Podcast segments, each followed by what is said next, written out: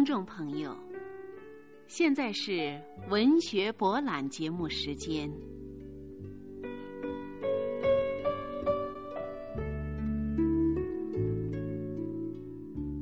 听众朋友，斯巴达克斯起义是发生在公元前一世纪末罗马共和国的一次奴隶起义，也是世界历史上规模最大的一次奴隶起义。十九世纪，意大利优秀作家乔万里奥尼的长篇历史小说《斯巴达克斯》，以古罗马奴隶起义为依据，运用现实主义和浪漫主义相结合的手法，热情歌颂奴隶、角斗士们为争取解放而战斗的壮举和他们崇高品德，出色地塑造了奴隶起义的领袖斯巴达克斯的形象。同时倾注了19世纪70年代意大利资产阶级民主派的政治理想。请听众朋友欣赏张家生朗诵的微缩小说《斯巴达克斯》。公元前七十八年，罗马纪元六百七十五年十一月十日的清晨。罗马城远近各个区域的老百姓不等天亮，就在街道上聚集起来了。人们潮水般的向大斗技场涌去。虽然乌云密布，很可能下雨，从山里吹过来阵阵凛冽寒风，但丝毫没有使罗马居民们感到扫兴。男人们套上了冬天的罩袍，女人们裹起了又长又宽的斗篷。坐落在城里的这座大斗技场是罗马第一个国王老泰尔克维尼乌斯在罗马纪元一百三十八年建成的，是一座巨大惊人的建筑物，场内可容纳十五万人。这座罪恶的决斗场是统治者取乐的场所，他们把抓来的奴隶培训成决斗士，在这里相互残杀。每举行一次活动，就会有成百上千的奴隶倒下去。就是这一天，卢奇乌斯·考尔涅利乌斯·苏拉，这个一跺脚能使整个罗马发抖的意大利的统治者，想在欢乐中忘却折磨了他两年多的不治的皮肤病。他宣布，让罗马市民狂宴三天，享受种种娱乐。太阳升起不久。斗技场里挤满了十万以上的不同性别、年龄和阶层的观众，等待着欣赏决斗士和决斗士的流血决斗，以及决斗士和猛兽的搏斗。在看台的第三排台阶上，坐着引人瞩目的罗马贵夫人范莱利亚·梅萨拉。她是罗马演说家、法学家、作家和政治家昆杜斯。赫尔敦西乌斯同母异父的妹妹，她美丽的脸庞和婀娜的姿态，处处显露出不可思议的迷人力量。就是在这一次盛会上，她把苏拉吸引住，并且成为最高统治者的夫人。同样，在这次盛会上，他邂逅了决斗场上唯一生存下来的奴隶决斗士。斯巴达克斯成了跟决斗士命运紧紧结合在一起的情人。当罗马的贵族大元帅格尼乌斯·庞培走进斗技场的时候，数千名观众发出了一片欢呼声：“庞培万岁！”这大元帅曾在远征非洲的时候屡建战功，赢得了所有兵士的爱戴，甚至连独裁者苏拉。也曾称他为伟大的人。突然，全场骚动起来。随着震撼全场的鼓掌声，所有的目光都集中到凯旋门那里。意大利的最高统治者卢奇乌斯·卡尔涅利乌斯·苏拉，由他的友人、党徒和元老们簇拥着，通过凯旋门进入到斗技场来了。五十九岁的苏拉，由于花柳病。和裸痢症，加上一直沉溺于酒宴之中，使他的脸上布满了污秽的脓疤和白色的斑点，全身长满了脓包和痈疽。他土狼一般残忍的眼光中，隐含着一种喜欢统治别人的欲望。两位执政官传达苏拉命令，发出表演开始的信号。一百个决斗士列队进入了斗技场，在斗技场上绕行一圈。表演开始，首先是渔网决斗士和鱼盔决斗士决斗。那个鱼盔决斗士身材高大，容貌俊美，显得强壮而又灵活。他的左手拿着不大的盾牌，右手握一把宽刃的短剑，头上戴着一个。铜盔，那个渔网决斗士的武器只是一把三角叉和一顶渔网。他们一上场就相互对峙着，摆出厮杀的架势。突然，渔网决斗士向前一跳，像闪电一样迅速的向对方撒出渔网。鱼盔决斗士避开渔网，反过来向渔网决斗士猛扑。渔网决斗士。进攻落空，立刻飞也似的逃开去。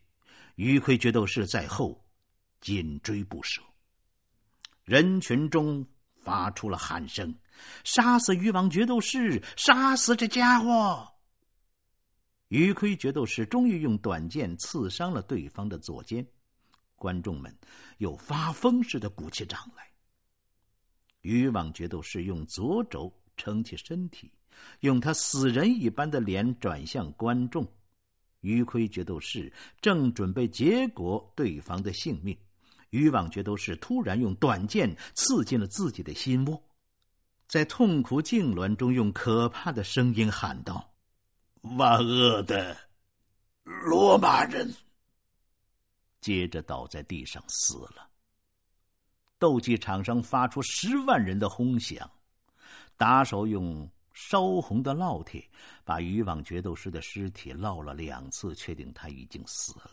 然后用长长的挠钩勾住尸体，穿过死门，拉了出去。然后用亮晶晶的粉末撒在那一大滩鲜血上面。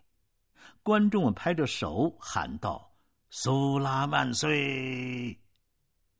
一阵喇叭声传来，又一场更大规模的决斗开始。三十个斯雷斯人和三十个沙米尼特人已经列好队伍，准备互相厮杀。决斗开始还不到五分钟，决斗场上已有三个决斗士倒在地上痛苦的挣扎，其他决斗士在他们身上践踏着。一个小时之后。五十个已经被打死或者受了重伤的决斗士东倒西歪的躺着，发出一阵阵刺人肺腑的惨叫。剩下的七个沙姆尼特人紧紧的围住三个色雷斯人，三个幸存者正背对背的靠在一起，形成一个三角形，抵抗着在力量上占绝对优势的沙姆尼特人。这三个还活着的色雷斯人中间，有一个是。斯巴达克斯，他那强壮肌肉的惊人力量、金黄色的长发和浓密的胡子衬托着的英俊威武、五官端正的脸，一双炯炯有光的淡蓝色的眼睛，充满了人生经验、情感和火焰。斯巴达克斯出生在色雷斯，在与罗马侵略军作战的时候做了俘虏。罗马人因为他有过人的体力和勇毅，把他改编在军团中。他作战非常勇敢，但当罗马人重新与色雷斯人交战的时候，斯巴达克斯回到祖国同胞的队伍，反抗罗马军队。此后负伤，又落到敌人手中，被罗马军官卖给了一个决斗士老板。他参加了百次以上的决斗，没有一次受过重伤，因而，在意大利所有的斗技场中获得了极大的声誉。两个斯雷斯人又受了重伤，现在，斯巴达克斯一个人要面对四个强有力的敌手，十万观众发出了猛兽一样的吼叫。斯巴达克斯突然出人意料的用短剑刺穿了离他最近的一个追击者的胸膛。接着，又用盾牌挡开第二个敌手的冲刺，并且杀死了他。第三个沙姆尼特人扑了过来，但斯巴达克斯显然不想杀死他，只是用盾牌在他的头上打了一下，这个人便倒在了地上。面对最后一个已精疲力竭的敌手，斯巴达克斯先击落对方的剑，然后用自己强有力的大手抱住了他，把他按倒在地上，扶着他的耳朵，轻声的说：“不要怕，克里克萨斯，我希望能把你救出来。”雷鸣般的掌声像地震一样震动了整个的斗技场，观众为斯巴达克斯的勇敢。和救了两个沙门尼特人的命而欢呼。这个时候传来了几百个声音：“让勇敢的斯巴达克斯获得自由，让他自由！”几千个声音重复着。有人大声的喊道：“不行！他曾经从我们的军团中逃出去。”好些由于斯巴达克斯的勇毅而赌输了的钱的观众，也狠狠的叫道。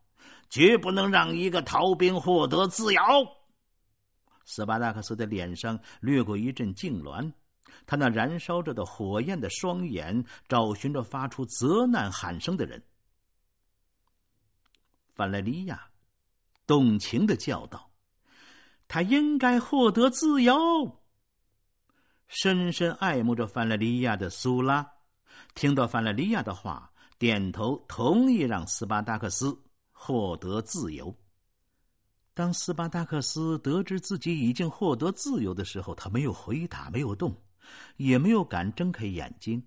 他恐怕幻想会飞走。斯巴达克斯与十几个决斗士来到维纳斯酒店，这家小酒店在罗马埃斯科维林区一条偏僻、狭窄而且污秽的街道上。老板娘兼掌柜就是。独眼儿，鲁泰谦呀！到维纳斯酒店来的都是穷人、马戏班里的大力士、最下等的戏子和小丑、决斗士以及娼妓。一个妓女上前拥抱了斯巴达克斯，斯巴达克斯轻轻的把他推开。当菜和酒上齐了之后，酒店的气氛变得热闹起来。只有斯巴达克斯一个。虽然受到大家狂热的赞扬，但并没有感染上大家的热烈情绪。他还没有从突然获得自由的惊愕的昏然状态中清醒过来。一个年轻的决斗士悲哀的说：“你的运气多好啊，斯巴达克斯，竟在还活着的时候获得自由。”斯巴达克斯一听到“自由”两个字，他的脸色开朗了。他微笑着，高高举起自己的杯子。但是，那个年轻决斗士的悲伤的话使他不能把酒咽下喉咙。他慢慢的垂下头，放下酒杯，陷入了沉思。大家也都沉默了。突然，斯巴达克斯打破了沉寂。缓慢而又清楚的念出那支决斗学校里决斗士们在练习剑术的时候常常唱的那首歌的歌词。他本是一个自由人，出生在他的故乡，但是敌人用铁的镣铐锁住了他。如今呢，他在异国与人搏斗，但这已不是为了他的祖国，也不是为了遥远的可爱的故乡。在那残酷的决斗中，流的是决斗士的鲜血。这是我们的歌。一个决斗士诧异而又高兴的低声说：“斯巴达克斯似乎随意的说道，光明。”决斗士们互递眼色。有个年轻的金头发的沙姆尼特人似乎也漫不经心的说道：“自由。”斯巴达克斯迅速的跟他交换了含有深意的目光。这时，卡特琳娜进来找斯巴达克斯。卡特琳娜是罗马贵族，但他受到以独裁者苏拉为代表的豪门贵族的排挤。他称自己也是腐朽的罗马社会的奴隶。他告诉斯巴达克斯，他愿意跟决斗士们站在一起，并把在这场决斗中赌赢的部分钱送给斯巴达克斯。斯巴达克斯被卡特琳娜的盛情感动了，但他对卡特琳娜并不信任。在小酒店里，斯巴达克斯意外的见到了被迫沦为娼妓的妹妹米尔查。这意外的相见使兄妹俩悲喜交加。斯巴达克斯第一个念头就是想把他的妹妹米尔查从凌辱他和强迫他堕落的恶棍手中拯救出来。可是老板提出的赎身钱却是斯巴达克斯无法承受的。幸亏嫁给苏拉不久的范莱利亚把米尔查买了下来，收在自己的身边。此后，斯巴达克斯开始了为一件重大而又秘密的事辛勤奔走。他访问所有的决斗学校，常去小酒店和小客栈找决斗士和奴隶碰头，有时也与卡特琳娜密谈。斯巴达克斯已聚集了一批决斗士骨干，其中有被斯巴达克斯救下性命的克里克萨斯。和在加佩亚城的决斗士中威望很高的日耳曼人埃诺马伊。一天，斯巴达克斯和克里克萨斯应贵族卡特琳娜之约，去了他的邸宅。在那里，破产的贵族们聚集密谋推翻苏拉。卡特琳娜说：“仅靠奴隶们自己的力量绝不会获得胜利，他们愿意同决斗士们联合起来，但……”需要接受破产贵族们的领导，共同推翻罗马的独裁统治。斯巴达克斯驳斥卡特琳娜，他说：“由于豪门贵族的统治，你们被从国家机构中排斥出来，并被剥夺了财富和权利。你们用武力举行政变的目的，就是想推翻目前的元老院，用另一批从你们中间选出来的人组成新的元老院。但是。”当你们掌握政权以后，还是同目前当政人一样，把住在阿尔卑斯山以北或海外的人民永远看作是野蛮人，仍希望你们的邸宅里充满奴隶，在斗技场上不断的举行你们心爱的表演——决斗士们的流血决斗。但我们所关心的，是一定要获得完全的自由。夺回我们的祖国，我们的家。我们起义的目标不仅要反对目前的执政者，而且要反对代替他们的人，不管他们叫苏拉或者卡特琳娜。经过你我好几次长谈，我明白，由于你们的偏见，你们不可能成为我们的领袖。从卡特琳娜的地宅出来，斯巴达克斯对。克里克萨斯说：“破产的贵族们并不全是站在我们一边的，我们不能信任他们。现在必须将我们的暗号由‘光明’和‘自由’改成‘坚持’和‘胜利’，将三下短促的握手改为右手的食指在对方右手的掌心里轻轻的点三下。”与克里克萨斯分手之后，斯巴达克斯又来到苏拉的迪府与妹妹米尔查见面。米尔查已经博得了女主人的宠爱，他告诉斯巴达克斯，女主人法莱利亚对他表示了特别温暖的同情，并告诉斯巴达克斯，斯巴达克斯的自由是法莱利亚说服了苏拉之后得到的。接着，他的妹妹米尔查领着哥哥去见法莱利亚。美丽的凡莱利亚正坐在幽静舒适的密室里，看到斯巴达克斯进来，他怀着压抑不住的柔情，含情脉脉的看着他。早已对范莱利亚产生爱慕之心的斯巴达克斯，用充满崇敬之情的眼光注视着范莱利亚，在沉默中，他们感觉到彼此产生了同样的感情。范莱利亚终于打破了这一危险的沉默。他建议斯巴达克斯去管理苏拉建在库马城的一个决斗士学校。斯巴达克斯答道：“只要你愿意，我什么都可以做。我的一切都属于你。”由此，斯巴达克斯进入了苏拉的决斗士学校，常有机会和范莱利亚在一起。斯巴达克斯和范莱利亚相爱的信息终于被渐渐的泄露出去了。一天，在妓女埃弗吉皮达的客厅里，罗马的戏子苏拉的心腹梅德罗比乌斯向妓女埃弗吉皮达告密。他说：“决斗士们组成了一个秘密会社，有自己的暗号和颂歌。他们准备发起一次暴动。”梅特罗比乌斯还诡谲的告诉埃弗吉皮达，斯巴达克斯与范莱利亚已经深深相爱。后一个消息比前一个消息更令妓女埃弗吉皮达感到震惊，因为他曾狂热的爱上了斯巴达克斯，却被拒绝了。埃弗吉皮达是希腊人，在雅典被攻陷之后做了罗马人的俘虏，后来又沦为妓女。她美貌超群。还是个诡计多端的女人，她决心要复仇，她要梅特罗比乌斯立即取斯巴达克斯与范莱利亚相爱的证据。一个星期之后，梅特罗比乌斯从库马回来，告诉埃弗吉皮达，他用钱买通了一个女奴隶，正是斯巴达克斯好几次在下半夜三点到四点之间走进。范莱利亚的房间，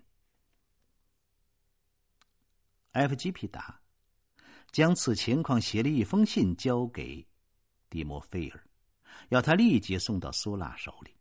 但是，一想到斯巴达克斯妓女的感情又起了变化，他又叫人马上把那封信追了回来。那一晚，苏拉正在库马豪华的别墅中宴客。苏拉在这四个月中。那可怕的顾忌每天都在折磨他，使他变得更加丑陋可怕了。喝得快要醉倒的苏拉突然兴起，派奴隶到决斗士学校去，叫斯巴达克斯带五队决斗士到餐厅来表演。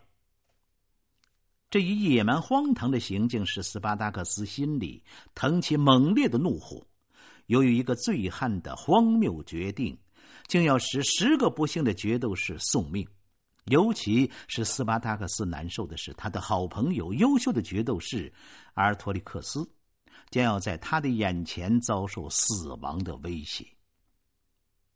迫于处境，他不得不接受苏拉的命令。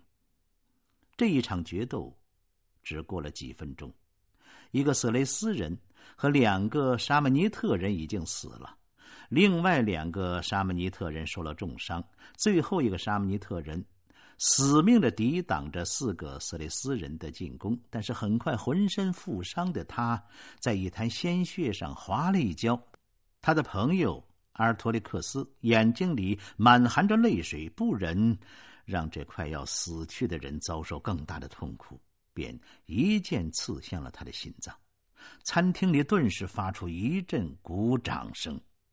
但是，苏拉打断了他们，用烂醉的声音要斯巴达克斯一个人去同活下来的四个决斗士搏斗。斯巴达克斯好像头上被人打了一棍似的，顿时目瞪口呆，他脸色惨白，一动也不动的站在那儿，只觉得脊梁上留下一股股的冷汗。他竭力克制住自己，申辩道：“我已不再是一个决斗士。”我在这儿只有训练你的决斗士的义务。苏拉用拳头猛捶了一下桌子，叫道：“是谁把生命和自由赐给你的？难道不是苏拉吗？现在苏拉命令你决斗，你就必须服从。”突然，一阵刺人肺腑的女人的惨叫声使所有的人回过头去，门槛上。脸色惨白的范莱利亚正站在那儿，如同一座雕像。原来，当奴隶奉命去找斯巴达克斯的时候，他正在范莱利亚那儿。范莱利亚明白斯巴达克斯将遭到一次比以前所遇到的更大的危险，在爱情的驱使之下，他决定摒弃一切礼仪，来到餐厅。刚才播送的是微缩小说《斯巴达克斯》。请在下次的文学博览节目当中继续收听张家生朗诵的微缩小说《斯巴达克斯》。责任编辑张兰芬，录音师蒋树珍。感谢各位收听，咱们下次节目再会。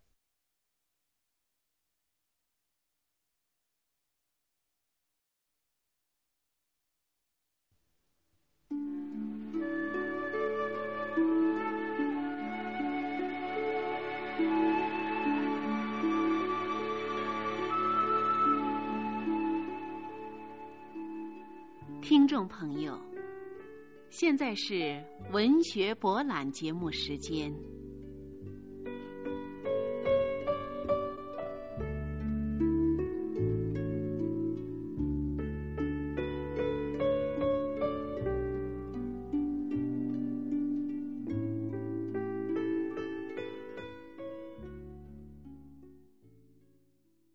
听众朋友。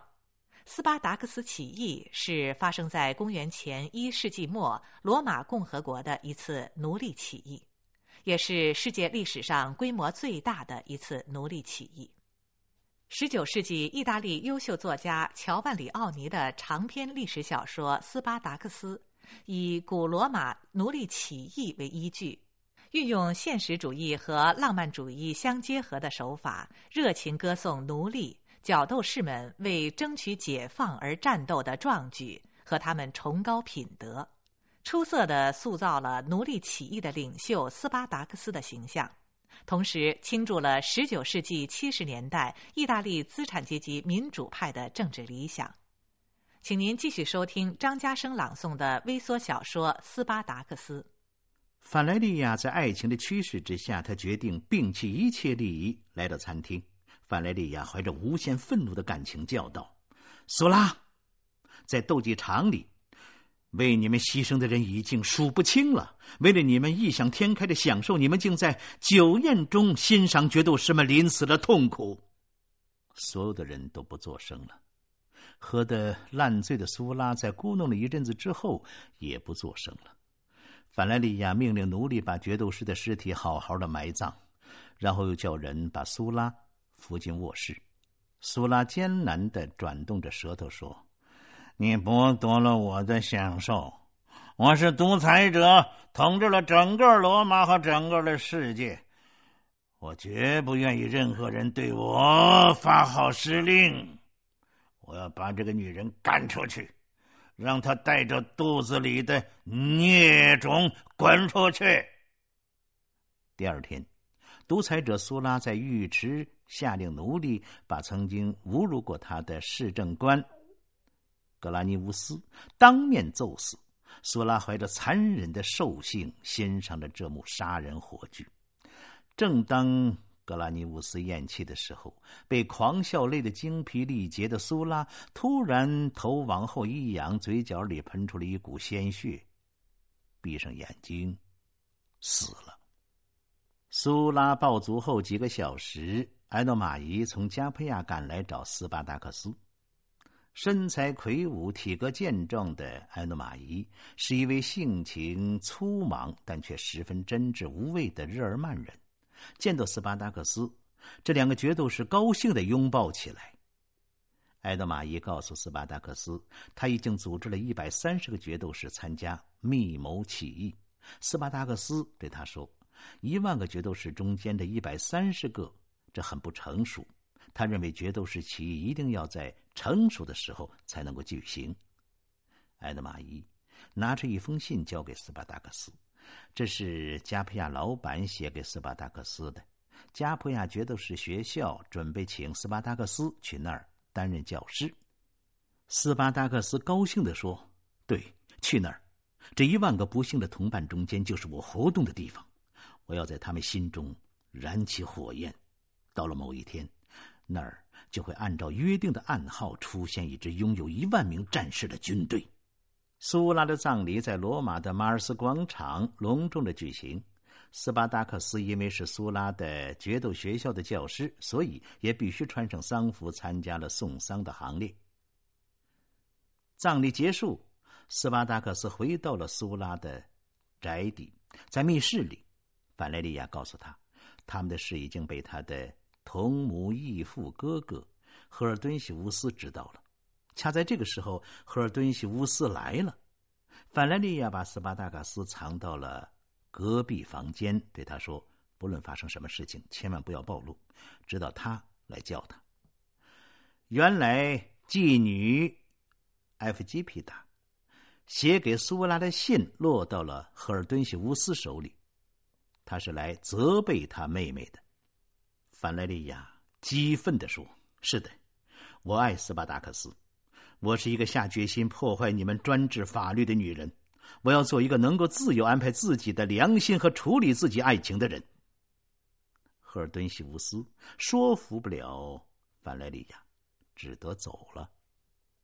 斯巴达克斯回到密室，看到脸色惨白的范莱利亚，他的内心痛苦的发抖。他哽咽的对范莱利亚说：“原谅我，范莱利亚，我不能把自己整个献给你，因为我并不属于我自己。”范莱利亚跳了起来，激动的喊道：“你疯了！谁禁止你属于我？告诉我！”亲爱的范雷利亚，我。没有权利告诉你究竟是什么原因使我。将远远的离开你。我只能让你知道，在我。的心灵里不可能对任何别的女人产生感情。不论我在哪儿，我永远属于你。斯巴达克斯发疯一般的叫着，他用异乎寻常的意志力强迫自己挣脱了他最心爱的女人的拥抱，跌跌撞撞的走出密室，向加普亚城。赶去。一个伸手不见五指的黑夜，在弗林纳圣林中，决斗士们组织的被压迫者同盟的领导核心正在开会。有一个人低声的问：“我们是不是可以开始战斗了呢？”“可以开始战斗。”这是斯巴达克斯的声音。他继续说道：“阿尔托利克斯，明天去通知。”格拉尼克斯把他率领的五千二百个决斗士准备好，他们是我们起义大军的第一军团。克里克萨斯，这儿的第二军团由你率领，第三和第四军团由我和埃诺马伊率领。这两个军团是由加佩亚决斗学校里的一万名决斗士组成的。但是现在，我要求大家，为了我们的神圣事业，我们得十分小心，而且必须保持清醒的头脑。因为，任何鲁莽的行动都会使我们整个的事业遭到打击。在加普亚起义还没有爆发的时候，你们要和平时一样的安定和镇静。不料，斯巴达克斯的起义计划被梅特罗比乌斯这个阴险的老戏子听到了。那天。他醉倒在决斗士们开会地点不远的一棵大树下，夜幕掩护了他。他醒后听到了刚才的一切。他等决斗士们都走了之后，便向凯撒告密去了。凯撒是罗马的贵族大祭司，过去曾被苏拉迫害过。苏拉死了之后，凯撒才回到罗马。他在罗马享有极高的威望。凯撒并不十分相信。梅特罗比乌斯的告密，他想自己去证实一下。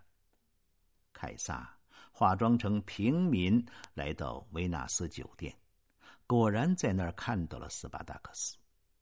凯撒告诉斯巴达克斯，已经有人知道他们起义的计划，但是还没有去报告执政官。凯撒说：“我将竭力阻止他这样做。”可是。他一定会在今夜或者明天去报告当局。那个时候，你的四个军团还没有来得及聚集，就要被消灭了。这意外的消息几乎使斯巴达克斯陷入绝望之中。一旦被罗马当局得悉，几年来的希望和斗争都白白葬送。凯撒乘机游说斯巴达克斯。他的目的实际上同卡特琳娜一样，想借决斗士的四个军团为他获得罗马政权服务。斯巴达克斯拒绝了凯撒的理由，他说：“我希望毁灭这个腐化的罗马世界，我希望消灭那种强迫一个人向另一个人屈服的可耻的法律，我希望可耻的奴隶制度在地面上消灭。我要为每一个人、每一个民族争取自由。只有获得了这样的自由、和平、幸福和正义，才会来到人间。凯撒嘲笑斯巴达克斯是幻想家。并说，尽管斯巴达克斯的决斗士们有死里求生的勇气，但绝不可能打败曾经征服亚非两洲的四十万罗马大军。他要斯巴达克斯放弃幻想。斯巴达克斯斩钉截铁的答道：“不，我可以为正义的事业光荣牺牲，但我们的鲜血一定会产生无数的复仇者。这是我们能够留给后代的。”最宝贵的遗产。斯巴达克斯与凯撒分手之后，立即召集自己的同志，匆忙的向他们发出紧急指示，采取了一些补救措施。然后，他同埃诺马伊骑上两匹骏马，飞快的向加佩亚疾驰。梅特罗比乌斯在凯撒与斯巴达克斯谈话的时候，就去罗马执政官那儿告密。罗马当局马上派及时去加佩亚，把此事告诉那里的提督，命令镇压起义。酝酿了四年的奴隶起义将毁于一旦。斯巴达克斯心急如焚，他和艾诺马伊日夜兼程奔赴加普亚。在路上，他们的坐骑倒闭了，斯巴达克斯被压坏了手臂，关节脱了臼。他们好容易来到决斗士学校，那里已经被罗马士兵包围了。斯巴达克斯以惊人的毅力，忍着剧痛越过围墙，情况相当危机。学校通往外面的各条道路已经被封锁，武器库也被罗马士兵为首。斯巴达克斯带领一百多名决斗士像雄狮一般跟敌人战斗。很快，他们用火炬把武器库前的士兵赶走，包围了一部分士兵，并缴了他们的械。当决斗士们正准备烧毁武器库门时，遭到了敌人更为严密的进攻，被迫退到了院子里。斯巴达克斯看到院子里四处奔逃的士兵，知道整个的队伍都散了。他只得选择最后一条路，冲出决斗士学校，上维斯菲火山寻找避难的地方。斯巴达克斯与决斗士们一起用一根大理石柱子撞开了山门，留下一部分用从武器库守卫那儿夺来的短剑和长矛武装起来的决斗士守住门口，不让罗马士兵出来。他带领其余的决斗士向外冲去。来到加普亚城外，斯巴达克斯清点了一下人数，连他自己在内，只有七十八个人。斯巴达克斯沉思了一会儿，对在他身边的阿尔托利克斯说：“如果幸运女神对我们的勇敢显出微笑，我们这支只有七十八个人的小队伍。”就可能是伟大战争和正义事业的基础。在进军威斯威山的路上，斯巴达克斯沿途释放了许多在奴隶主城堡被囚的奴隶，并鼓动他们加入起义队伍。到达威斯威山的时候，起义队伍已经有五百多人，他们在威斯威山上扎下了营。当晚，埃德马伊带着阻击敌人的决斗士们也来到山上会合。维斯威山上的起义决斗士开始修筑防御工事，他们自制武器，并用树枝和大石块堵住进攻的山路。三天之后，一千多名追击起义决斗士的罗马士兵在统领。塞尔维利昂纳斯的带领之下，向起义决斗士发动袭击。斯巴达克斯和决斗士们击溃了敌人的进攻。塞尔维利昂纳斯军队遭到惨败的消息迅速传遍了各个城市，贵族们吓得目瞪口呆。元老院决定派一位老练的统领克洛提乌斯率领三千人讨伐起义的决斗士。克洛提乌斯军队也遭到了同样的失败，他便封锁了起义决斗士营地的各个路口，用围困的办法来迫使决斗士们投降。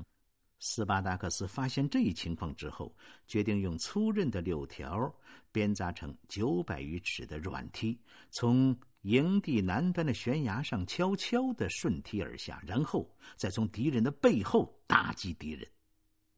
面对着岩石嶙峋的无底峡谷，一千多名决斗士一个个的顺梯而下，趁着夜色出其不意的向敌人发动攻击。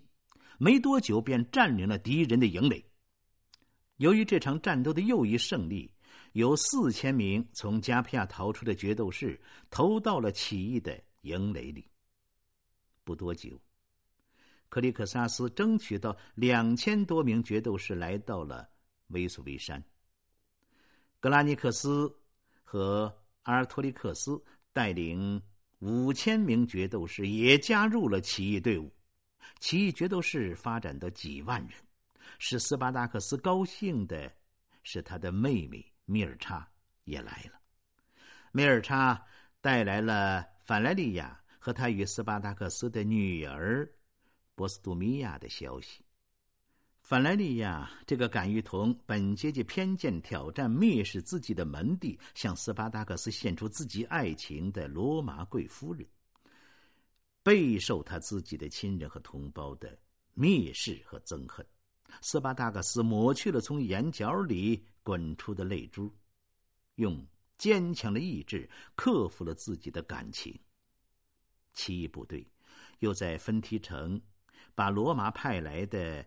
奥莱施杜斯将军的三个军团打得大败，这一消息大大震惊了罗马贵族。他们派了罗马最高统治者执政官瓦尔洛卢古鲁斯充当使者，到斯巴达克斯的营垒里来诱降。他答应派斯巴达克斯到西班牙去担任大贵族庞培的副将，或去某一个城市担任提督，并以夫妻之情。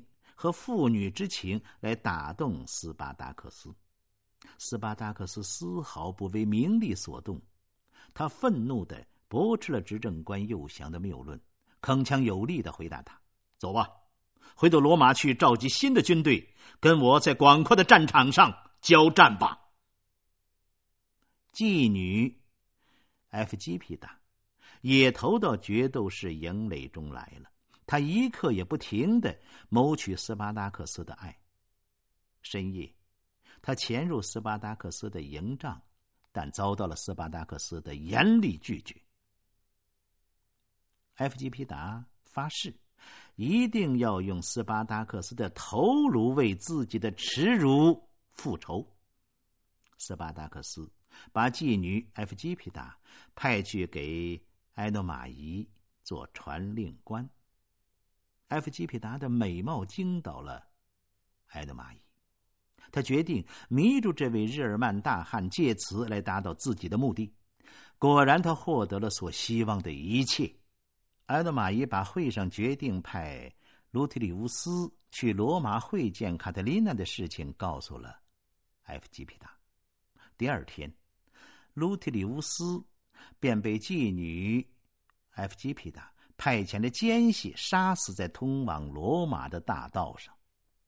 由于卢特里乌斯被谋杀，斯巴达克斯只得秘密的派他最信赖的战友阿尔托利克斯去完成这一任务。阿尔托利克斯乔装成杂耍艺人，到了罗马。阿尔托利克斯向卡特琳娜传达了斯巴达克斯的意图。请他去威斯威山统帅决斗士军队，把一部分罗马贵族和平民争取到起义者方面来，这样才有希望战胜强大的罗马军队。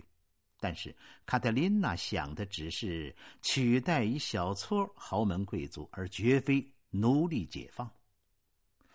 当阿尔托利克斯失望的往回走的时候，诡计多端的梅特罗比乌斯认出了他，紧紧的跟踪着他。阿尔托利克斯发现了之后，趁其不备，举起了匕首，刺向梅特罗比乌斯的胸膛，把他扔进了迪波尔河的波涛之中。诱降失败，罗马元老院决定派两位执政官伦杜鲁斯和海利乌斯亲自出马去征讨起义决斗士的军队。在决斗士的营垒里，日耳曼人埃诺马伊在妓女 F G B 达的谗言诱惑之下，与斯巴达克斯产生了隔阂。他率领日耳曼军团不辞而别，企图孤军去和罗马军队作战。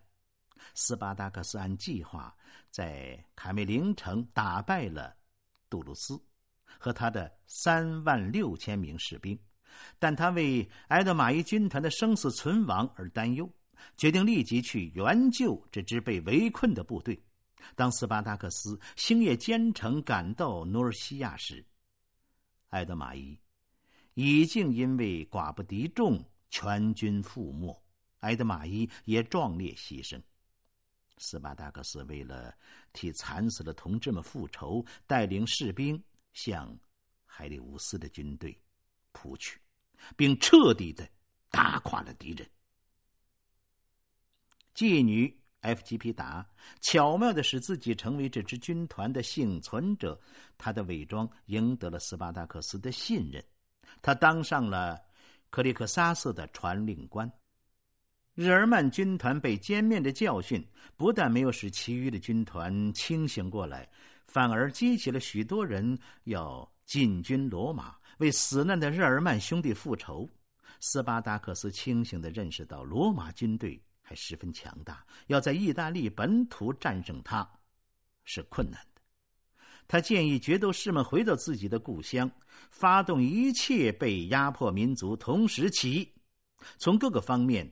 把罗马包围起来，共同推翻奴隶制度。但是斯巴达克斯的战略思想没有被战友们接受。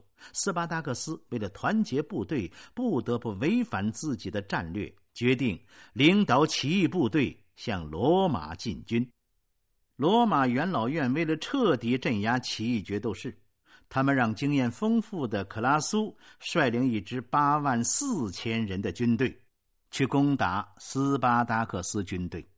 斯巴达克斯不愧是骁勇善战的军事统帅，在第一回合中就取得了胜利，歼灭了七千多罗马士兵。正当克拉苏在为失利恼火的时候，他的军营里来了一个决斗士装束的人，这就是乔装的妓女埃夫吉皮达。他利用担任。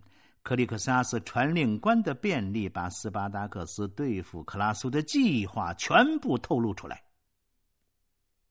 第二天晚上，按照与妓女埃夫吉皮达的密谋，克拉苏的军队在离西邦特城不远的加尔冈山的一个林木茂密的峡谷中设下了埋伏。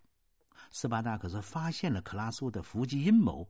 他要妓女埃夫吉皮达传达命令给克拉克萨斯，叫他不论发生什么变故都不要拔营出发。如果克拉苏开始进攻，就每隔一刻钟派三个传令官把情况传给斯巴达克斯。妓女埃夫吉皮达却告诉克里克萨斯说，斯巴达克斯命令他立刻出发到加尔冈山，并在那里扎营。过了四个小时，克里克萨斯部队来到了加尔冈山。正当他下令建筑营垒的时候，隐蔽着的克拉苏军团向他们发动了突然袭击。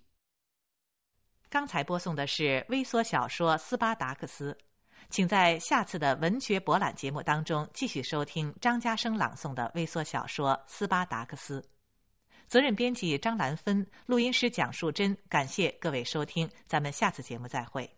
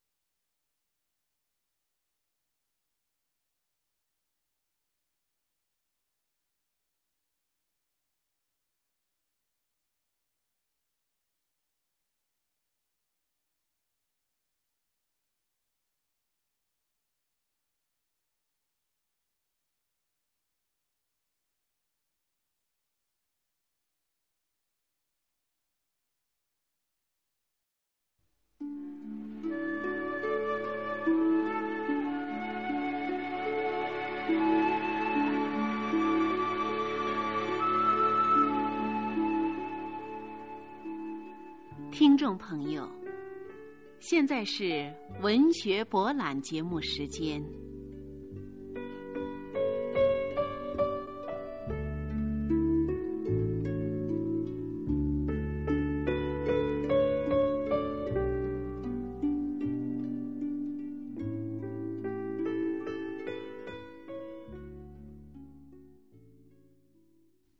听众朋友，斯巴达克斯起义是发生在公元前一世纪末罗马共和国的一次奴隶起义，也是世界历史上规模最大的一次奴隶起义。十九世纪，意大利优秀作家乔万里·奥尼的长篇历史小说《斯巴达克斯》，以古罗马奴隶起义为依据，运用现实主义和浪漫主义相结合的手法，热情歌颂奴隶。角斗士们为争取解放而战斗的壮举和他们崇高品德，出色的塑造了奴隶起义的领袖斯巴达克斯的形象，同时倾注了十九世纪七十年代意大利资产阶级民主派的政治理想。请您继续收听张家生朗诵的微缩小说《斯巴达克斯》。在敌人的突然袭击面前，克里克萨斯没有惊慌失措。他把六个军团按高低不平的地势列下了战阵，决斗士们与罗马军队进行殊死决战。终因力量悬殊，克里克萨斯的六个军团在敌人近三倍的优势兵力包围之下，光荣的牺牲了。斯巴达克斯等不到克里克萨斯的消息，焦急万分，便派自己的传令官前去侦查。当得知妓女 F 吉皮达篡改了他的命令，并已叛变的时候，他命令部队立刻出发，快速营救克勒克萨斯的军队。但当他来到加尔冈山的战场上的时候，展现在他眼前的是牺牲了的三万名决斗士的尸体和八百名被吊死在树上的俘虏。妓女埃弗吉皮达逃到克拉苏的营垒里。一天，他得知斯巴达克斯的妹妹米尔查每天要去赫克利斯神庙送祭品，他便决定杀死斯巴达克斯的妹妹米尔查，以此向斯巴达克斯复仇。妓女埃弗吉皮达叫他的两个奴仆。趁黑夜藏在路旁的树丛中，等天微亮，米尔查走来的时候向他射箭。由于天色朦胧，两个奴隶误把走来的妓女 F 七皮达当作米尔查，两支箭同时射出，妓女 F 七皮达终于落在自己设计的陷阱之中。克拉苏。为彻底消灭起义决斗士部队，开始向周围各个城市要求增援。很快，他的部队增加到十万人。克拉苏便向罗马元老院夸越，他将在二三十天之内就结束讨伐决斗士的战争。在台梅斯城的斯巴达克斯正积极想办法脱离这一困境。他在台梅斯城收集了。所有的渔船及各种小船，并把城里所有会造船的工匠和一切造船的材料集中起来，以便建造一支船队，这样就可以从海上渡到西西里海岸边。等克拉苏搞清楚起义军团已经从海路脱离困境的时候，起义大军已在。乐社附近占领了险要的阵地，并挖掘了外壕，树立了防山，筑起了一座坚强的营垒。克拉苏恼羞成怒，又在决斗士的营垒外修筑了规模巨大的长垒，把决斗士围在长垒与大海之间，逼迫斯巴达克斯自动的出来决战，否则就叫他绝粮困死。滂沱大雨下了整整两天，斯巴达克斯利用了恶劣的气候，下令在营垒中燃起了一堆堆篝火，以迷惑敌人。然后趁着黑夜，用泥土、树干填没了一段壕沟，悄然无声的走过壕沟，突然向克拉苏的营垒进攻，一下子就消灭了四千多名罗马人。然而，起义决斗士军队内部又发生了骚乱，凯乌斯等人迫不及待的想与敌人进行决死的战斗。凯乌斯带着五个军团离开了营垒，斯巴达克斯虽为这种荒唐的行为感到痛心，但在听到凯乌斯的军团被克拉苏围攻之后，又不得不迅速赶去救援。这场战斗异常酷烈，罗马军队损失了一万多名士兵，但决斗士的队伍也伤亡惨重，特别在时间上、空间上丧失了战胜罗马军队的优势。为了挽救决斗士军团，斯巴达克斯决定向克拉苏议和。克拉苏的条件是，斯巴达克斯可以获得自由和公民权，并可担任军队中的官职。其余的人的命运将由元老院决定。听到克拉苏要自己叛变，斯巴达克斯坚决答道：“我宁愿和所有弟兄在战场上战死，绝不愿接受这样的条件。”回到营地，斯巴达克斯得知庞培和卢格鲁斯的军队已经出发前来围剿，眼前的出路只有一条：与克拉苏进行死战，打垮他。克拉苏的军队在离决斗士军营只有两里远的地方扎了营，双方的统帅把自己的军队领出营垒，在布拉达纳斯河畔列好了交战的阵势。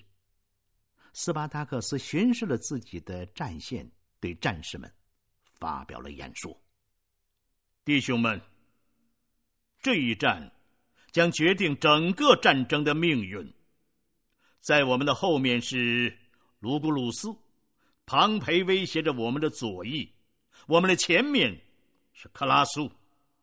今天，不是我们消灭克拉苏、打垮庞培，就是我们被他们全部消灭。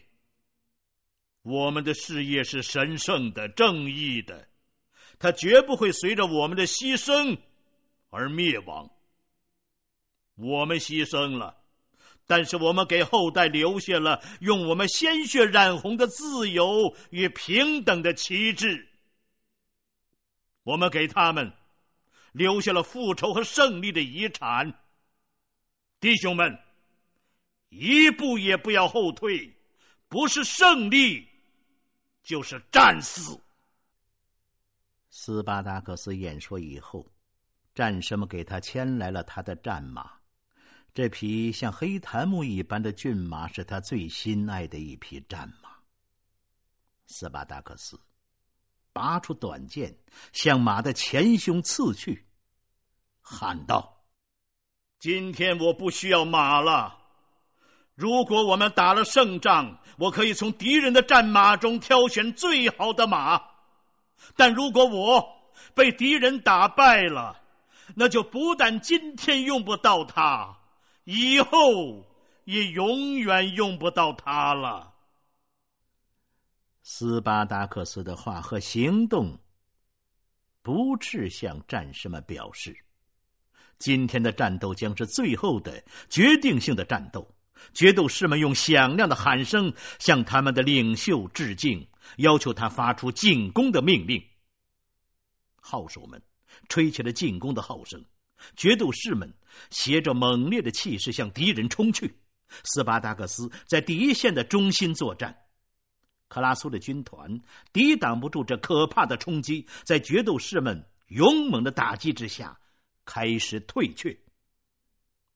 但克拉苏马上重又组织了大量的兵力，向决斗士发动了猛烈的进攻，并派一万名骑兵从右翼进攻。九万罗马大军对五万决斗士军队，战斗变得更加残酷了。决斗士们几乎被敌人完全包围了。夜幕降临的时候，三万多名决斗士牺牲了。在持续八个小时的血战中活下来的一万多名精疲力竭的决斗士开始向附近的山岗撤退。斯巴达克斯带领千余名决斗士，仍与敌人进行着浴血战斗。敌人的头枪像冰雹一样掷来。与斯巴达克斯并肩作战的最后两个战友维斯巴尔德和阿尔托利克斯，也在他的眼前倒下了。斯巴达克斯一个人对付着七八百个敌人。这个浑身负伤的决斗士首领，两眼喷着怒火，声音犹如雷霆。他的短剑像闪电一般刺死了所有胆敢进攻他的敌人。但是，一直从离他二十步远的地方掷来的头枪，使他的腿受了重伤。斯巴达克斯用左腿跪在地上，把盾牌转向敌人。继续挥舞着短剑，用非凡的英勇精神击退他们的攻打。